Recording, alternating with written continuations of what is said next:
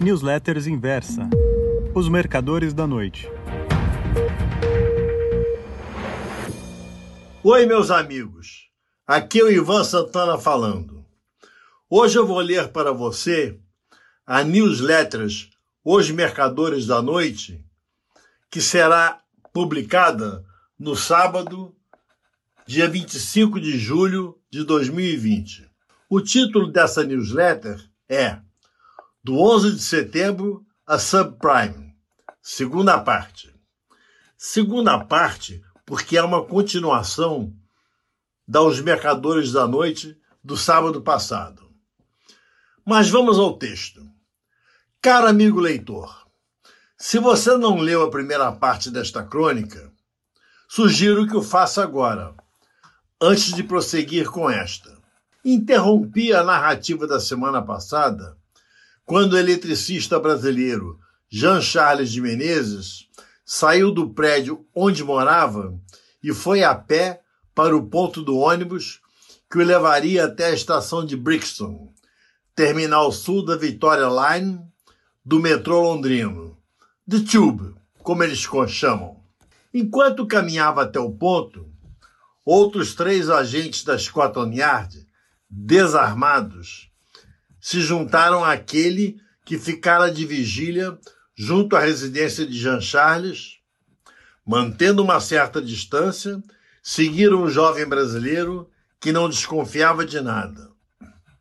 Minutos mais tarde, quando Jean entrou no ônibus, os policiais também subiram no coletivo e informaram isso à central de polícia. O primeiro agente notara certa semelhança entre o brasileiro e o terrorista etíope Osman Hussein. Jean Charles de Menezes desceu no ponto em frente à estação de Brixton. Mas ao perceber que ela se encontrava fechada, toda a Victoria Line fora interditada por causa dos atentados da véspera, Jean Charles voltou correndo para o mesmo ônibus.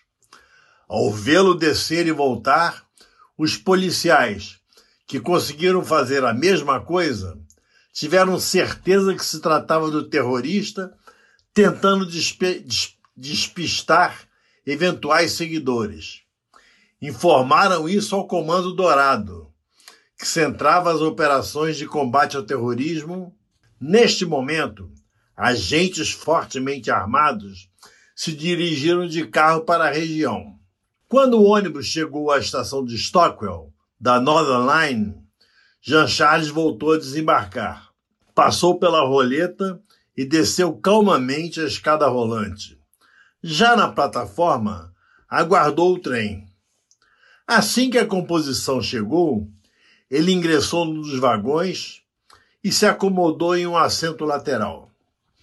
As portas já iam se fechando quando dois agentes, empunhando rifles alemães Heckler Koch de cano cerrado, conseguiram se esgueirar lá dentro. Não fizeram perguntas. Tendo como base a descrição do policial que primeira vira Jean Charles em Scotch Road, se aproximaram do suposto terrorista e dispararam 11 tiros de balas explosivas do tipo conhecido como dum-dum, aquelas com ogivas chatas ou em forma de cruz, que por sinal são proibidas tanto no Brasil como na própria Grã-Bretanha. Voltando à narrativa, sete balas penetraram a têmpora direita de Jean, uma entrou no ombro. Dois disparos não detonaram e apenas um errou o alvo. Em dúvidas sobre se valia a pena ou não escrever essa história, comecei a pesquisá-la na internet.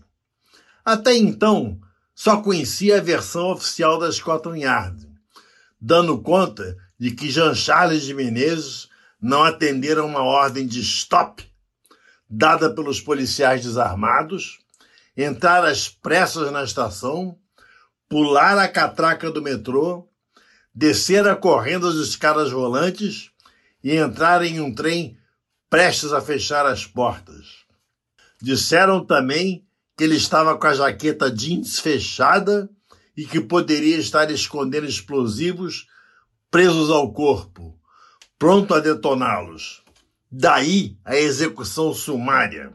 Acontece que a canadense Lana Vandenberg, funcionária da IPCC, Corregedoria da Polícia, viu as fitas de vídeo captadas pelos circuitos internos, mostrando Jean com a jaqueta aberta, passeando normalmente pela roleta, descendo as escadas, aguardando o trem e entrando calmamente no vagão quando ele parou na estação. Aquilo cortou o coração de Lana. Ela simplesmente não se conformou com a barbárie. Contou tudo para Louise McGing, sua melhor amiga, mulher do jornalista Neil Garrett, que trabalhava na INT, Independent Television News. Eu prosseguia com meu trabalho investigativo na internet. Foi quando me deparei com as declarações de Lana e a matéria na INT, considerada um dos maiores furos de reportagem da televisão britânica. Levei semanas para achar o telefone de Lana Vandenberg, que fora expulsa da Scotland Yard por quebra de sigilo. Já calejado nesse tipo de busca de agulha em palheiro, isso aconteceu comigo quando pesquisei para os meus livros Caixa Preta e Plano de Ataque. Localizei-a em um hospital de Leeds, onde trabalhava como atendente. Disse-lhe que era escritor brasileiro, morava no Rio de Janeiro e queria entrevistá-lo sobre a morte de Jean Charles. Ela concordou com o encontro. Peguei um avião no Rio, ela um trem em Leeds. Jantamos num restaurante da City Londrina. Fiquei, fiquei então sabendo toda a verdade sobre o que ocorrera na estação de Stockwell na manhã de 22 de julho de 2005. Aproveitei o ensejo para entrevistar Louise McGing e seu marido, Neil Garrett, o jornalista da televisão. Conversei também com diversos jornalistas londrinos e refiz, a pé e de ônibus, os últimos trajetos de Jean Charles antes de morrer. Fiz diversas anotações para poder escrever o livro.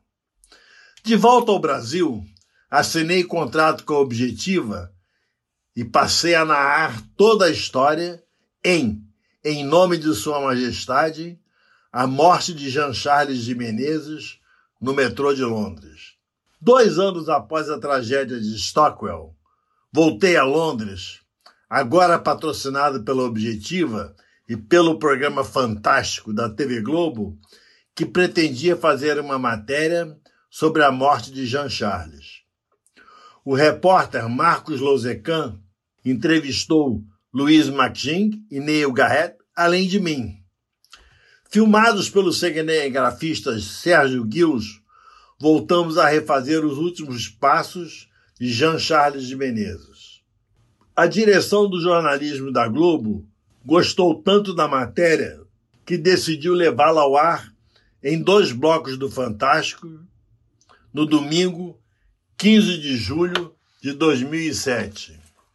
Para mim, como escritor, era ótimo a reportagem pautaria os diversos órgãos de imprensa para o domingo seguinte, 22 de julho, quando a morte de Jean completaria dois anos. Infelizmente, dois dias depois da apresentação do Fantástico, o voo JJ3054 da TAM, um Airbus A320 procedente de Porto Alegre, se espatifou contra o terminal de cargas da própria empresa no aeroporto de Congonhas. Foi o maior desastre aéreo da história da aviação comercial brasileira, deixando 199 mortos.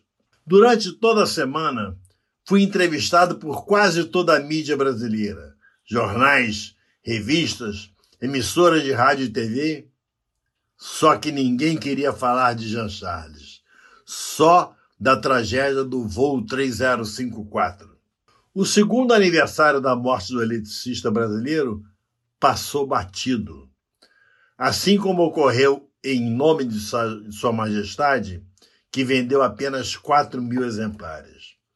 Ao mesmo tempo, meu livro Caixa Preta sobre acidentes de avião voltou para a lista dos mais vendidos. Nesta altura, vejo que não dá para terminar minha história neste episódio de hoje. Terá de haver um terceiro no sábado que vem, ou, quem sabe, até um quarto.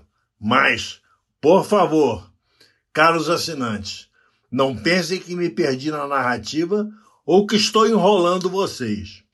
Meu relato vai desaguar na crise do subprime e nos efeitos que ela provocou em minha carreira literária. Um forte abraço, um ótimo fim de semana e até o próximo sábado. Muito obrigado.